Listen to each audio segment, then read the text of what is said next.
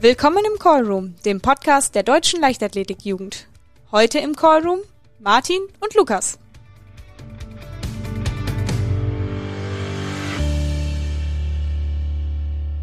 Herzlich willkommen zu einer neuen Folge Callroom. Diesmal kurz nach Ostern. Und äh, ja, ich freue mich sehr, erstmal den Martin wieder hier begrüßen zu dürfen. Hi Martin.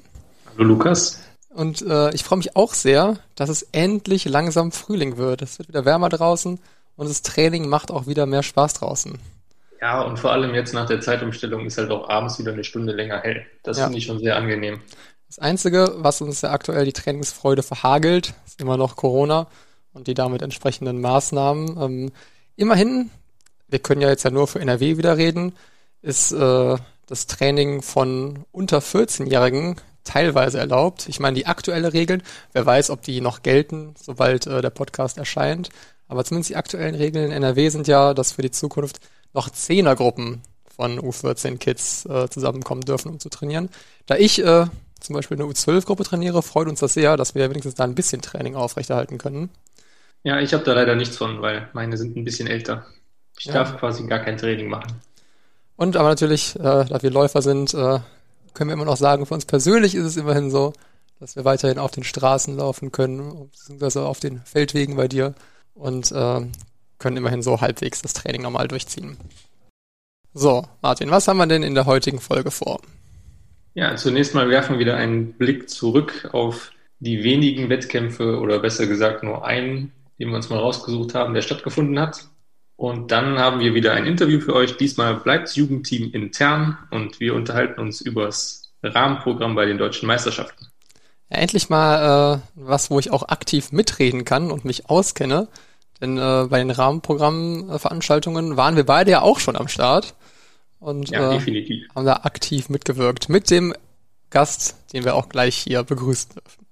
Ja, dann lass uns doch mal äh, am Anfang auf die einzige Laufveranstaltung schauen, die wir im letzten Monat hatten. Das ist zumindest die professionelle Laufveranstaltung, die wir hatten. Das war äh, im letzten Monat der Intelligence City Lauf in Dresden, wo es für äh, die eingeladenen Läufer entweder über 10 Kilometer, über den Halbmarathon oder über den Marathon auf die Strecke ging. Gerade über die 10 Kilometer hatten wir da einige gute Jugendleistungen. Ähm, in der männlichen Jugend U18 hatten wir zum Beispiel den Leander Ile, der ist aus dem Jahrgang 2004, der startet für den LRZ Puma Rhein-Sieg. Der ist, äh, man muss jetzt bei allen Zeiten sagen, es war an dem Tag relativ windig. Ich weiß nicht, Martin, hast du den Lauf geguckt, den Intelligent City Lauf in Dresden? Nee, ich habe ihn nicht verfolgt. Ja, ich äh, muss sagen, ich habe ihn geguckt. Hat ja auch sonst sonntags nichts vor. Und ähm, da konnte man sehen, es war wirklich sehr windig. Das war ja der Lauf, wo auch äh, Simon Boch die Olympia-Quali in zwei Stunden zehn über Marathon gelaufen ist, was ja bei dem Wind dann nochmal deutlich beeindruckender ist. Und das muss man jetzt immer im Kopf haben, wenn man sich die Zeiten jetzt anguckt, dass da wirklich ordentlich Wind auf der Strecke war. Auf jeden Fall in der männlichen U18 ähm, hatten wir den Leander Ile vom LAZ Puma Rhein-Sieg. Der ist eine 32,15 gelaufen. Von dem habe ich schon ein bisschen was gehört, weil er ja auch hier aus NRW kommt und ich tatsächlich seinen Trainer kenne, den Lukas Hemkes. Ich glaube, der war auch ordentlich stolz auf den Lerner. Ja, da kann man nur sagen, weiter so. Und ich bin gespannt, äh, was der dieses Jahr noch für Zeiten abreißen wird. Ja, auch in der U20 gab es schnelle Zeiten. Gleich dreimal, also die ersten drei, sind alle 31,26 gelaufen. Das ist natürlich dann auch schon wieder eine starke Zeit. Und die drei Jungs, also Felix Friedrich, Theodor Schucht und Kurt Lauer, sind vermutlich dann da zusammengelaufen. Ich meine, du hast das Rennen geguckt, vielleicht kannst du das bestätigen. Aber ja, ähm, bei den Zeiten so aus. Tatsächlich der Zieleinlauf dann der Läufer, der Läufer, die dahinter waren, hinter den Liedern, weil natürlich vorne Leute waren, die in 28 Minuten reingekommen sind. Hat man nicht mehr ganz genau gesehen, aber ich nehme doch stark an, dass die Jungs zusammengelaufen sind. Macht bei so viel Wind ja auch Sinn, ne? Dass nicht einer da für sich alleine im Wind verhungert, sondern dass man sich da die Führungsarbeit im Wind ein bisschen aufteilt. Ja, definitiv. Ja, die wohl beeindruckendste Leistung im Jugendbereich, ähm, für mich zumindest, habe ich so empfunden, gab es aber tatsächlich im Halbmarathon. Da hatten wir nämlich in der weiblichen Jugend U20 die Blanka Dörfel am Start, die ist Jahrgang 2002 vom SCC Berlin. Die ist nämlich äh, deutschen U20-Rekord gelaufen. Bei, wie gesagt, diesem Sturm. In einer Stunde 12,31.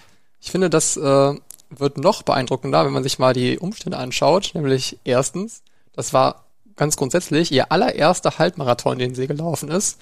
Und ich meine, wenn man in seinem allerersten Wettkampf über die Strecke direkt einen deutschen Rekord läuft, alles klar.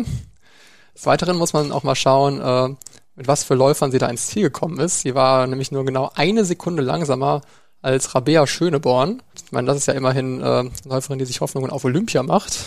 Dann bei seinem allerersten Halbmarathon in genau derselben Liga zu spielen, bei dem schon angesprochenen Wind, ist auf jeden Fall eine sehr beeindruckende Leistung. Ja, und auch den U20-Rekord, den du jetzt angesprochen hast, das war jetzt ja nicht knapp verbessert, sondern 3 Minuten 19. Das sind ja fast 10, 10 Sekunden pro Kilometer, mhm. den ja. sie da schneller gelaufen ist als äh, Miriam Dattke, den die vorher inne hatte. Ja, also ich glaube, jeder Läufer weiß, was 10 Sekunden pro Kilometer sind. Und das auf einem halben Marathon. Respekt dafür. Ja, nachdem wir jetzt einen Blick auf die Ergebnisse des letzten oder der letzten Wochen geworfen haben, kommt jetzt unser versprochenes Interview. Heute geht es, wie gesagt, ums Rahmenprogramm. Und dazu holen wir jetzt mal die Pia hier rein.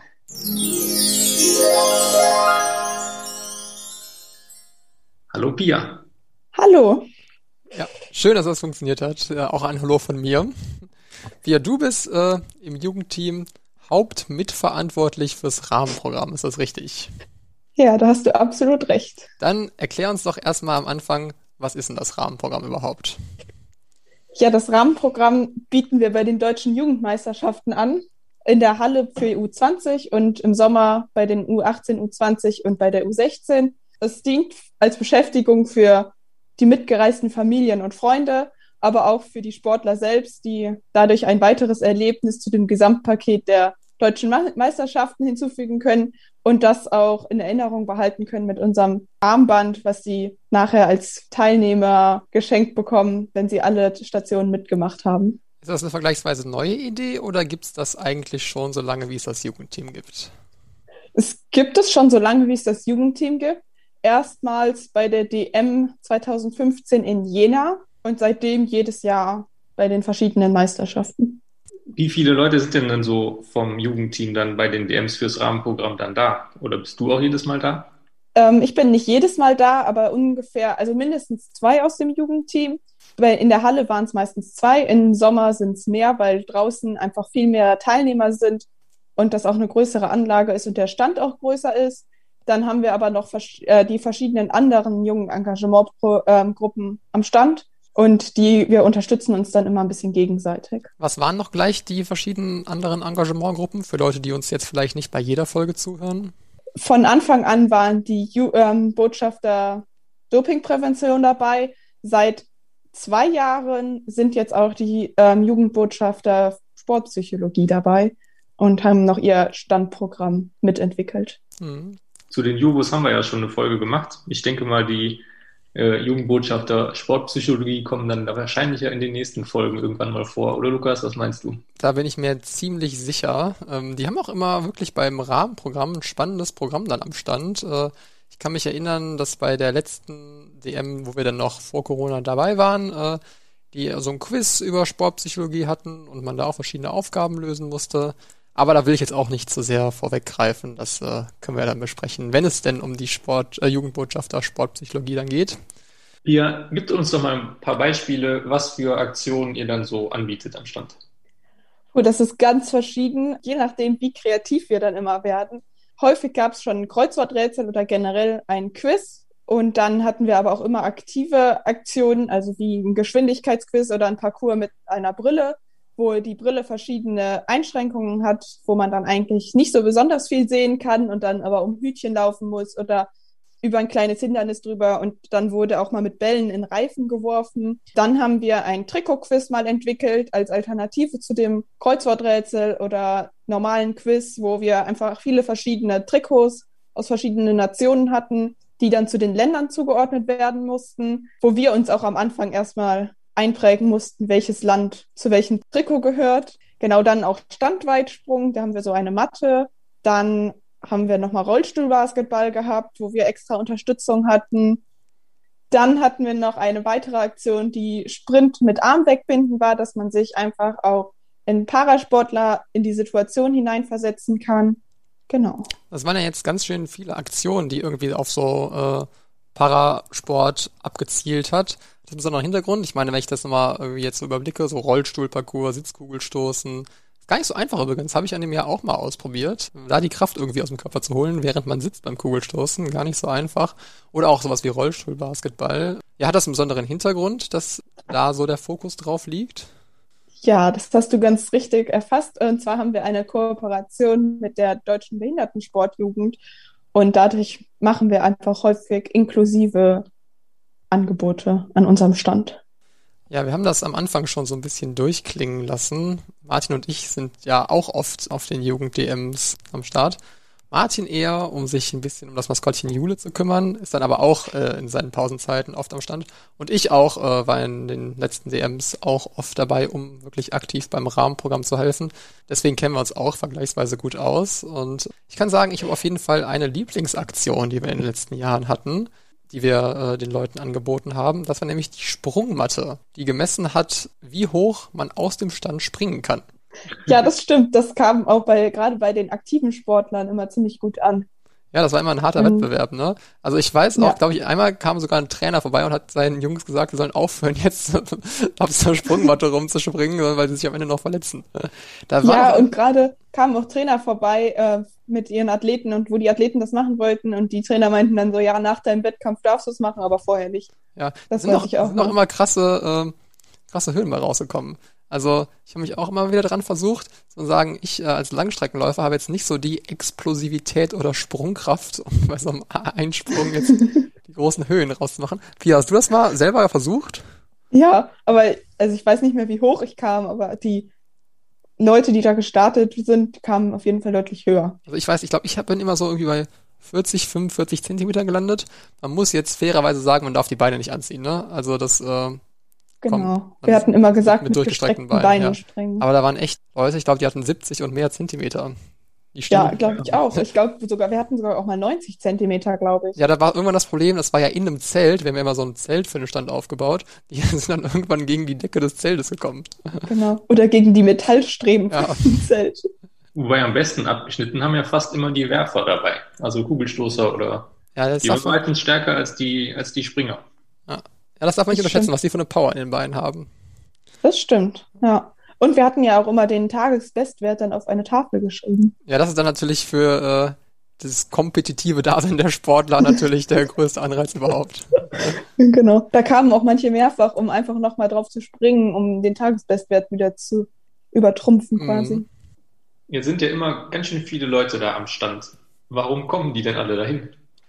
Also erstmal natürlich für den Spaß, aber dann haben wir auch noch jedes Jahr äh, verschiedene Gewinne, die man gewinnen kann, wenn man an unserem Glücksrad mitmacht. Und jeder Teilnehmer bekommt ein Bändchen am Ende, was jedes Jahr passend zum DM-Shirt ist. Was natürlich auch ein, gut, ein gutes Sammelstück ist, zusätzlich zum Shirt. Ja, steht dann immer drauf, irgendwie Jugend-DM 2000, zum Beispiel 18 und dann auf der Rückseite DLV Jugend. Genau. Wer sich äh, von den Zuhörern an Folge 1 erinnert, erinnert sich, dass ich 2016 ja auch teilgenommen habe am Rahmenprogramm und äh, dieses Bändchen äh, erspielt habe. Und da ich dann nachher am Jugendteam gelandet bin, weil ich dieses Bändchen so schön fand und mich deswegen immer an das äh, DLV-Jugendteam erinnert habe. Dann lasst uns doch mal drüber reden, was alles zu so einem Wochenende gehört und was da alles an Arbeit äh, vorher, währenddessen und nachher reinfließt tatsächlich von der vorbereitenden Arbeit kriegen jetzt so Leute wie Martin und ich äh, eher weniger mit, weil, ja, also, weil wir nicht in der AG drin sind. Ja, weil wir nicht aktiv da mitarbeiten. Wobei jetzt jemand wie ich zum Beispiel ist ja dann schon an den Wochenenden vor Ort und hilft aktiv am Stand mit und betreut die ganzen Aktionen da, die es gibt. Aber ich denke mir die ja nicht aus und ich organisiere die vorher auch nicht, sondern das machen dann wirklich Leute, die konkret mit dem Rahmenprogramm betraut sind. Von daher muss ich jetzt bei dem Part wieder äh, auf die Bier zurückgreifen. Ähm, wann fangt ihr denn grob an, vor der DM so einen Rahmenprogrammeinsatz zu planen? Also normalerweise haben wir unter Nicht-Corona-Bedingungen immer unser Frühjahrstreffen. Da planen wir eigentlich schon das äh, größtenteils, was wir machen wollen, überlegen in der Gruppe, welche Aktionen dieses Jahr schön sein könnten und Spaß machen könnten. Und dann geht's danach eigentlich in die Planung für die Sommer-Jugend-DMs. Und dann teilen wir die Gruppen, also die Aufgaben auf. Jeder macht irgendwas. Darüber geht's ja vom Quiz. Da überlegen wir uns dann die Fragen oder wie beim Trikot-Quiz haben wir uns dann, haben wir dann die Bilder rausgesucht und zu den jeweiligen Ländern. Dann schreibt einer das Konzept, damit alle wissen, was passieren soll und wer kommt. Dann sprechen wir uns mit dem Hauptamt ab, was möglich ist, was wir vielleicht bestellen können, besorgen können, was die alles mitbringen müssen. Die kriegen dann eine Packliste fürs Wochenende, damit auch alles dabei ist und wir nicht umplanen müssen, wenn wir dann ankommen. Und die Bändchen bestellen wir am Anfang des Jahres immer fürs ganze Jahr. Oder eigentlich schon im Herbst wird es bestellt, bis die Farbe rauskommt, bis man das weiß. Und dann werden die bestellt, damit die pünktlich zur Hallen-DM da sind. Wie viele Bändchen werden denn für ein Jahr so bestellt? Puh, das ist immer unterschiedlich. Ich meine, letztes Mal war der Stand 1500. Und äh, das ist dann sowohl für Halle wie auch für den Sommer. Genau. Jetzt. Normalerweise sind die auch am Ende alle weg, aber letztes Jahr war es dann ein bisschen schwieriger ohne Aktionen. Was heißt ohne Aktionen? Ach so, wir hatten Im, ja. Im Sommer. Ach, ja. Mit Corona, wo nichts stattgefunden hat. Jetzt finde ich das auch persönlich spannend, da wir ja, wie gesagt, nichts vom Planungsprozess sonst mitbekommen. Gibt es auch Aktionen, die ursprünglich mal angedacht wurden, die dann aber wieder verworfen wurden, weil sie irgendwie zu komplex oder zu abgedreht waren? Wir hatten, also ich meine, wir lassen uns schon auch inspirieren von anderen und manche Sachen sind dann auch einfach nicht, können wir einfach nicht umsetzen, weil es entweder zu teuer ist oder zu gefährlich oder war nicht mal irgendwas mit einem, mit einem, mit einem Bällebad? Stand nicht da was im da, Raum? Ich, genau, das war doch eine Idee von den Jugendbotschaftern Dopingprävention, soweit ich weiß, dass wir das irgendwie gemeinsam machen wollten mit einem Bällebad und verschiedenen Bällen und ich weiß nicht mehr genau, was da noch bei war, aber das war dann zu aufwendig, zu komplex, um das umzusetzen. Hat das nur so am Rand mitbekommen, hatte mich schon gefreut, dass äh, wir einen Bällebad am Stand kriegen. Einmal nochmal in den Kindergarten zurück, um ein Bällebad zu spielen. Wenn ich jetzt auch nicht, viel Spaß dran gehabt. Wenn ich jetzt ja, auch nicht so abgedreht. Das ich auch. Da hatten wir nicht in Ulm 2019 so eine rosa Flamingo, der aufgepustet war am Stand? Oh ja. Wo kam ja. denn der her? Im, Jule saß doch in dem Wassergraben damit, oder? Nee, ich glaube, nee, ich glaube, das durften, wollten, sollten wir da nicht, weil die Gefahr zu groß war, dass entweder Julia oder halt so nass wird, dass sie nie mehr trocken wird. Ja, also ich ah, meine, ja, okay. wir hatten ja schon mal in der Jule-Folge erwähnt, wie schwer der Kopf ist. Ich glaube, wenn du damit in den Wassergraben fällst, da kommst du nie wieder raus. Das ist schon kritisch. Das stimmt. Wäre vielleicht zu gefährlich. Okay, also dann habt ihr so eine Veranstaltung geplant. Das ist genau. jetzt im Frühjahr und im Sommer geht es dann so los. Wann kommt denn dann so die konkrete Planung? Wer fährt denn dahin vom Jugendteam und wie wird das denn dann organisiert? Wir fragen immer im Jugendteam dann ab, ähm, wer an dem Wochenende Zeit hat. Die Daten für das Wochenende stehen ja immer im Rahmenterminplan schon fest. Und die Jugend-DM U20, U18 fängt ja freitags an, heißt man reist donnerstags an und fährt dann sonntags nach den Wettkämpfen wieder nach Hause. Und die U16 ist ja nur Samstag und Sonntag, da reist man dann ganz normal freitags an. Dann fragen wir halt ab, wer an den Wochenenden kann. Meistens ist es dann schon so, dass nur so viele Leute können, wie wir auch brauchen vor Ort. Von daher passt das dann immer und dann sonst gucken wir, wer am nächsten dran wohnt, dass er den geringsten Fahrtaufwand hat. Ja, wobei man und das dann auch, fahren wir hin. Das ist aber auch ne, nicht so in Stein gemeißelt mit der Anfahrt. Ne? Also ich weiß, es gab auch mal ja. Leute, die gesagt haben, zum Beispiel aus, aus Uni-Gründen oder aus beruflichen Gründen können die halt erst freitags nachmittags anreisen. Dann, genau, wenn das dann, dann bei einer Person so ist, ist das auch okay. Ne? Donnerstags reist genau. man ja genau. auch nur an, weil man schon mal aufbaut. Oh ja, das stimmt. Das Dafür müssen ja auch immer Leute da sein. Ja. Aber genau, also wenn dann eine Person erst Don freitags kommt, ist es auch gar kein Problem. Solange halt zumindest zwei vom Jugendteam freitags morgens schon da sind. Ja, ist immer ein kritischer Moment, äh, wenn man zur Jugend-DM kommt. Also ich war meistens immer dann donnerstags da, hatte aber irgendwie immer einen vergleichsweise langen Fahrtweg. Also ich war nie der Erste, der da war. Und dann kommt ja. man da irgendwie so donnerstags nachmittags an und dann guckt man so mal vorsichtig in die, in die Arena und äh, guckt, wie viel schon aufgebaut ist. und mhm. dann entweder freut man sich sehr, wenn der Stand schon fast steht, weil man weiß, man muss jetzt nicht mehr viel machen, oder es steht noch nicht so viel, dann weiß man, oh, die nächsten zwei, drei Stunden werden eher schweißtreibend werden. Aber meistens steht noch nicht so viel, glaube ich. Also ah, ich weiß, als ich, ich 2019 ankam. in Ulm war, äh, da war schon, das war schön. Da kam ich an, den Lieferwagen hinten aufgemacht, der Martin saß schon drin. Du kamst auch noch nach mir an, glaube ich, oder? Ja, ich weiß auch nicht, woran das lag. Ich bin eigentlich früh losgefahren. Aber du kamst da ja auch vorher viel weiter weg. Ähm, Aber die Anreisen sind dann auch noch immer so eine Sache für sich.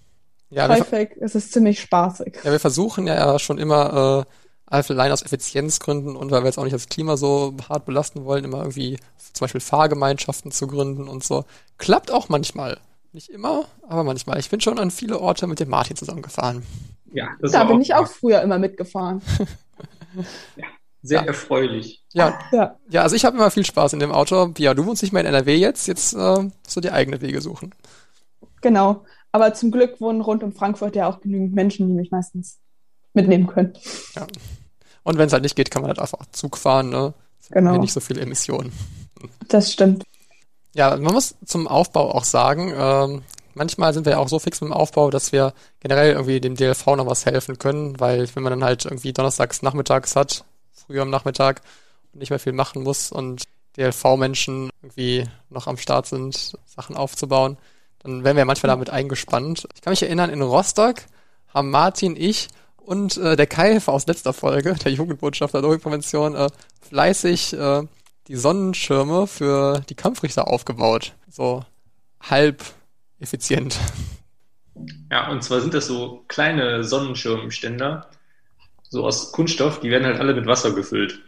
Und dazu hatten wir so, ich glaube, unter einem Waschbecken war das, konnte mhm. man so einen Schlauch anschließen in irgendeiner Toilette. Und da konnte man dann entsprechend das Wasser auszapfen. Und das hatte, glaube ich, an dem Vormittag irgendwie, hatte das noch gut funktioniert. Und irgendwie beim zweiten Mal kam ich dann dahin und dann saßen da Lukas und Kai verzweifelt und haben gesagt, das funktioniert nicht mehr. Und dann habe ich gesagt, warum? Und dann haben die gesagt, ja, der Schlauch passt nicht. Ja, und er hat auch nicht gepasst, was soll ich sagen? Es ging nicht mehr. so rum hat der Schlauch nicht gepasst, aber halt andersrum dann schon. ja, und das darf ich mir jetzt seit drei Jahren anhören. Zu Recht je nachdem, in welchem Stadion man jetzt ist, äh, ist ja auch der Ort, wo man aufbaut, beziehungsweise damit verbunden ja auch dann der Ort, wo man sich das Wochenende aufhält, sehr unterschiedlich. Ich weiß, gerade in der Halle kann es immer schwierig sein, überhaupt einen Ort für den Stand zu finden, wo ausreichend Platz zur Verfügung ist. Ne? Oh ja, das stimmt. Wenn ich mich da an Sindelfingen erinnere, da stehen wir immer in der Ecke am Eingang, wo unser Zelt quasi gerade so hinpasst. Hm. Immerhin. Und viel mehr Platz ist da noch nicht. Ja, beim Eingang müssen aber immerhin noch alle Leute vorbeikommen, ne? Das stimmt, das ist eigentlich ganz praktisch, ne? Ja, ich weiß, in Ulm ist es ja so, du bist zwar auch am Eingang, kannst aber, also wenn du bei Ulm halt reingehst, geht's halt rechts zu den Tribünen und links ist dann halt der Stand irgendwie so quasi im Umlauf, aber ein bisschen fernab von den Tribünen. Das heißt, unter Umständen kommt man da gar nicht vorbei, was natürlich nicht ganz in unserem Sinne ist, weil wir natürlich unser Programm für jeden anbieten wollen. Und du kannst ja in Ulm, kannst du vom Stand auch nicht ins Stadion reingucken. Stimmt, das ist immer belastend. Wenn die Bühne so das, hochgebaut ist. Ja. Das finde ich eigentlich echt unpraktisch. Das war in äh, Gladbach ganz nice, ne? Also in Gladbach, muss ich ja immer wieder erwähnen, war ich ja einfach nur ein regulärer Zuschauer und kannte euch nicht. Aber da ist ja direkt quasi auf einem Höhe, auf einer Höhe mit der obersten Tribüne so eine Rasenfläche, wo der Stand dann war. Das war wirklich sehr angenehm, immer zum Stand irgendwie hinzugehen, dann wieder zurückzugehen und was Leichtathletik zu gucken. Ja, und man konnte einfach Leichtathletik oder die Wettkämpfe gucken und den Stand gleichzeitig im Auge behalten und gucken, ob jetzt gerade viel los ist oder nicht. Und das finde ich immer ganz praktisch. Ja. In Rostock war auch ganz gut. Da war es so ähnlich. Rostock war ja 2018, da hatten wir so ein, auch ein kleines Rasenstück hinter der Tribüne. Da konnte man nicht ganz auf die Bahn sehen, musste auch so ein, zwei Meter sich nach vorne bewegen. War aber auch vergleichsweise angenehm. Wenn dann der Aufbau geschafft ist, dann ist ja so, dass man meistens erstmal ins Hotel geht. Das ist immer sehr angenehm, weil äh, wir uns selber nicht drum kümmern müssen, weil der DLV halt immer einfach ein großes Kontingent hat und quasi die meisten seiner äh, Leute einfach ins selbe Hotel bucht und wir dann auch immer da äh, Zimmer für bekommen. Das ist immer sehr cool. Da herrscht im Hotel eigentlich immer so eine richtig cooler, so eine richtig coole Atmosphäre, weil in den meisten Städten gibt's halt um das Stadion rum nicht so viele Hotels, die zur Verfügung stehen.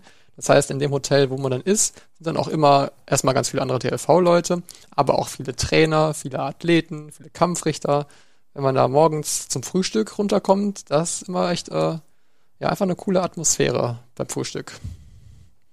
Das stimmt, man sieht ja auch gleichzeitig die, also gleichzeitig die ganzen Athleten, die dann schon in den Tag starten, weil sie früh dran sind mit den Wettkämpfen. Und das ist insgesamt echt cool, finde ich immer.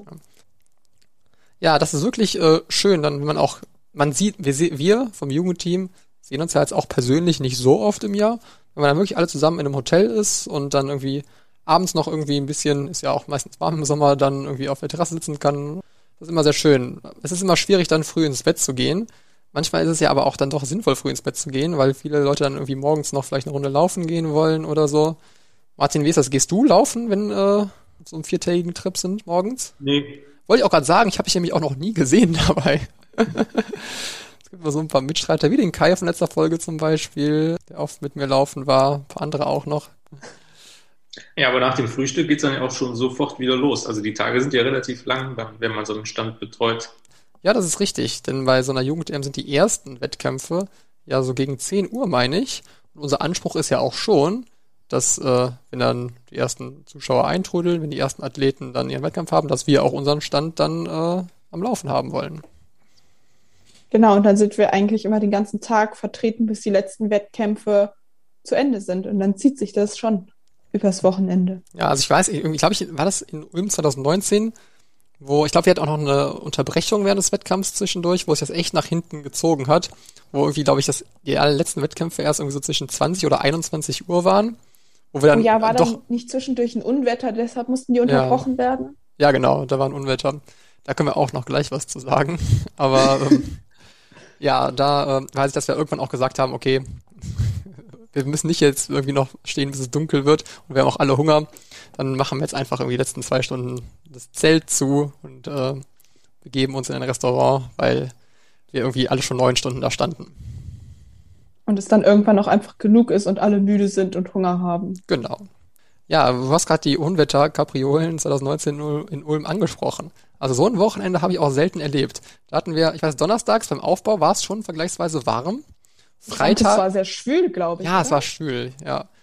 Und dann Freitag der erste Tag der DM dann, da war es richtig warm. Ich glaube, da hatten wir ja. bestimmt so 33 Grad. Es war auf jeden Fall richtig übel, vor allem in der prallen Sonne den ganzen Tag. Es war wie lief's denn, da, wie lief's denn da mit Jule eigentlich?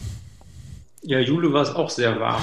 Aber ich meine, ich meine, dass die ganze Zeit so ein bisschen Wind ging. Also es, ich kann mich zumindest nicht daran erinnern, dass es super unangenehm gewesen wäre. Also ich erinnere mich gut daran, dass ich das unangenehm fand, aber ich fand es auch, auch unangenehm. Persönliche Einschätzung. so, da hatten wir also aber dann ging's dann ging es zum Samstag und dann kam auf einmal voll das Unwetter. Ja, ja, da haben wir uns schon durch die genau, Wettkämpfe unterbrochen wurden. Haben wir uns viel auf der Tribüne versteckt, weil es ja geregnet hat. Aber genau. wir konnten zumindest unser Standangebot noch vergleichsweise störungsfrei durchziehen. Ne? Wir hatten genau. ja in genau. Ulm auch echt coole Sachen. Ne? Da hatten wir das mit dem Sitzkugelstoßen, meine ich.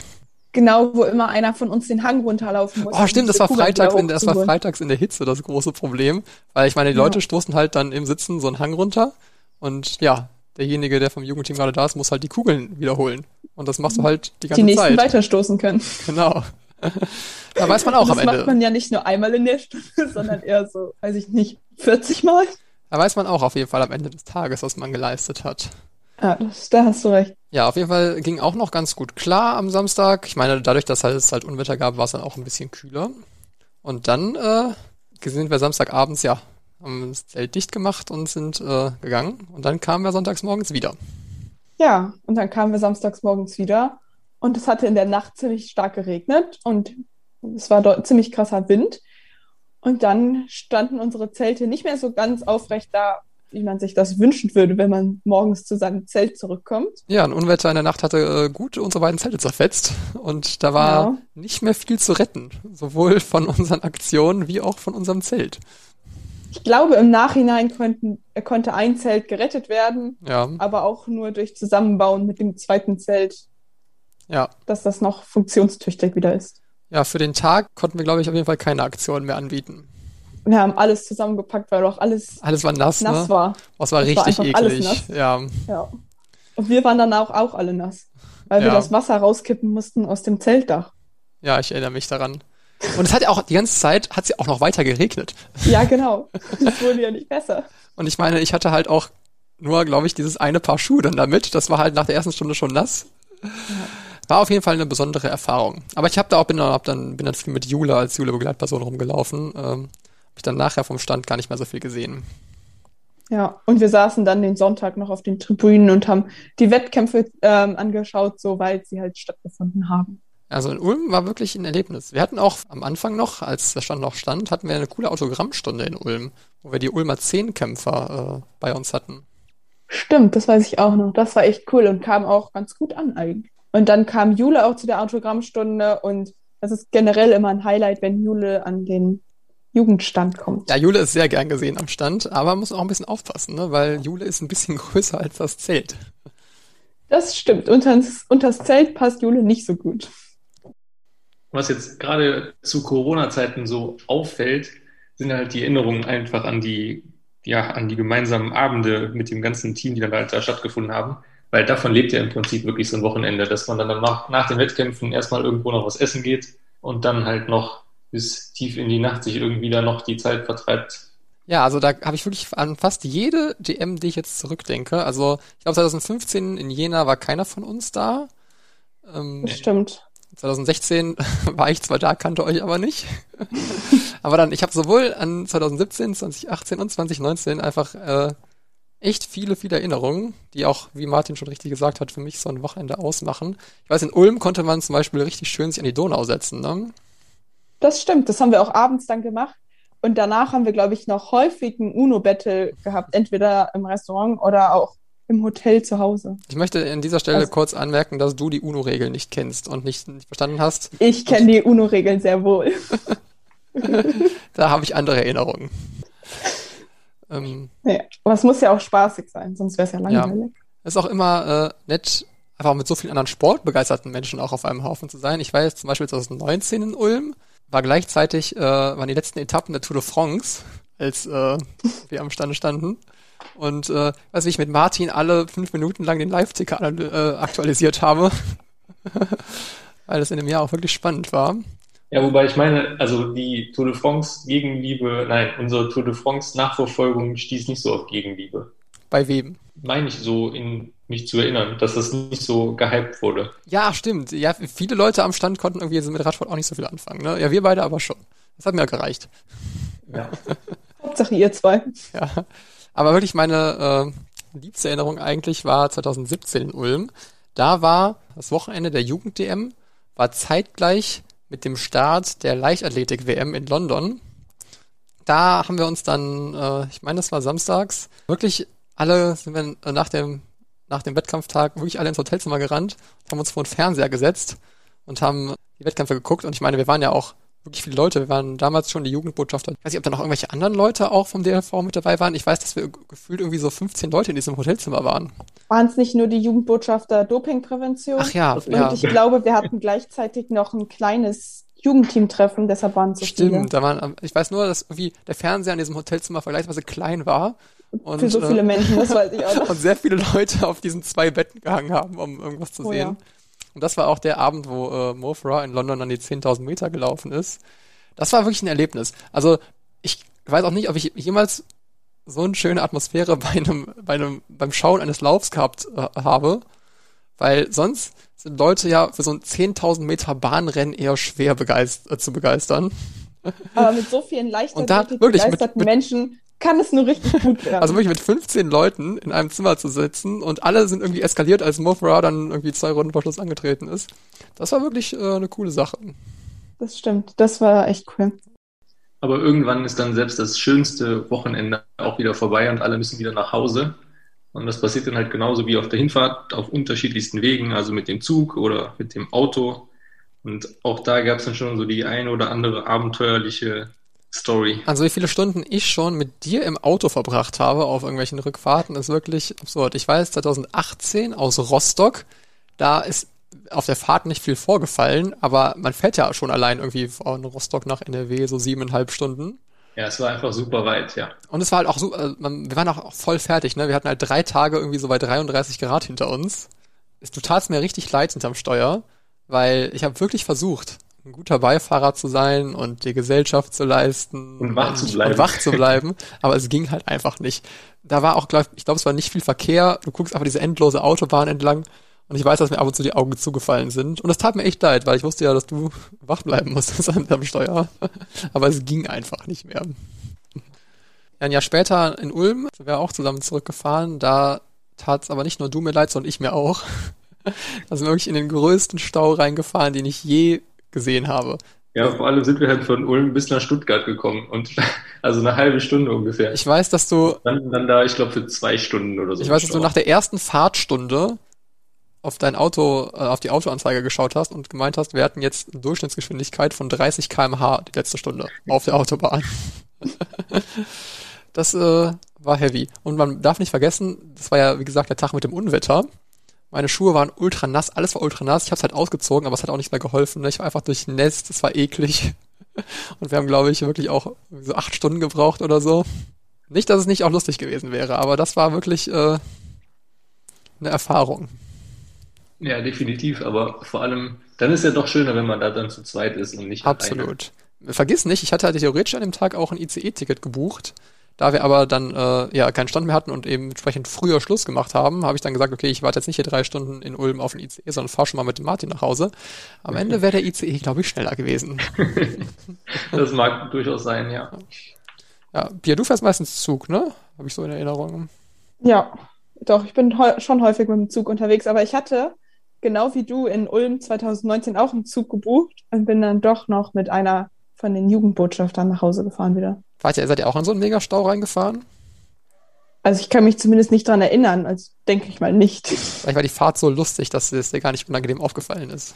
Das kann natürlich auch sein. Wir waren noch zu fünft im Auto, das uh. war schon kuschelig dann. Ja, da immerhin gut, dass es keine 35 Grad mehr war. Auf jeden Fall. Das wäre unangenehm gewesen. Jetzt möchten wir die Pia natürlich auch noch ein bisschen persönlich kennenlernen und da machen wir wie immer, das kennen ihr ja schon von den anderen Podcast-Folgen, unsere Rubrik Fünf Fragen an. Pia.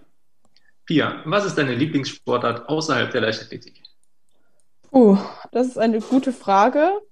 Also absolute Lieblingssportart ist natürlich Leichtathletik, aber daneben schaue ich eigentlich viele Sportarten gerne, aber vor allem auch Handball. Das finde ich immer ziemlich spannend. Was ist dein Lieblingsessen? Oh Gott, boah, ich esse halt eigentlich alles gerne. Deshalb ist es ziemlich schwierig, mich da zu entscheiden. Nicht die erste, die das sagt ähm, in unserem Podcast. Also super gerne esse ich auf jeden Fall Nudeln in jeglicher Variante, aber auch Schokolade und Gummibärchen dürfen da nicht zu kurz kommen. Wer oder was ist dein Vorbild? Boah, ich habe eigentlich gar kein richtiges Vorbild, muss ich sagen. Also da würde mir jetzt so spontan eigentlich gar keiner einfallen. Wenn du eine Superkraft hättest, welche wäre das? Ich denke, also manchmal würde ich gerne schon so in die Zukunft gucken. Ich glaube, dass das erschreckend sein kann, aber das würde mich manchmal, manchmal schon interessieren oder einfach, oh, ich glaube, dass, oh, ich weiß es nicht, darüber habe ich mir noch nie so genau Gedanken gemacht eigentlich. Hast du einen Lieblingsfilm oder eine Lieblingsserie? Ja, also meine absolute Lieblingsserie ist auf jeden Fall Grey's Anatomy. Das kann ich nämlich rauf und runter gucken und eigentlich auch die ganze Zeit. Ja, dann bedanken wir uns auf jeden Fall für die spontanen und ehrlichen Antworten für unsere fünf Fragen und natürlich auch für die Zeit, die du dir genommen hast, um uns einmal zusammen das Rahmenprogramm bei, der, bei den DMs näher zu bringen. Ja, sehr gerne. Ja, dann äh, wünschen wir noch einen schönen Tag. Hoffentlich sehen wir uns demnächst mal wieder, ne? Ja, und hoffentlich auch in Person. Das ist richtig. Dann sagen und wir mal. Ich auch wieder beim Rahmenprogramm. Ja, kann man nur hoffen. Ja, ja, Dann, dann wünsche ich euch auch noch einen schönen Tag. Dankeschön. Tschüss. Tschüss. Tschüss. Ja, ich habe mich gefreut, äh, dass die Pia Zeit für uns hatte. Ich hoffe, wir konnten mal den Ablauf von so einem Wochenende bei einer Jugend-DM für uns Ehrenamtler ein bisschen darstellen. Und ich hatte wieder viel Spaß bei der Aufnahme des Podcasts. Und jetzt sind wir auch schon wieder am Ende angekommen. Ne? Das stimmt. Haben wir schon wieder eine gute halbe Stunde oder vielleicht sogar 45 Minuten gefüllt. Richtig. An unsere Zuschauer bzw. Zuhörer geht natürlich wieder der Aufruf, wenn ihr Fragen, Rückmeldungen, Feedback oder vielleicht äh, Themenwünsche habt, was wir mal behandeln sollen hier im Podcast. Wenn ihr da irgendwas habt, dann entweder schreibt uns gerne auf Instagram, da findet ihr äh, uns unter dem Stichwort DLV-Jugend Gibt es auch sowieso immer ganz vielen schönen Content, den man sich anschauen kann.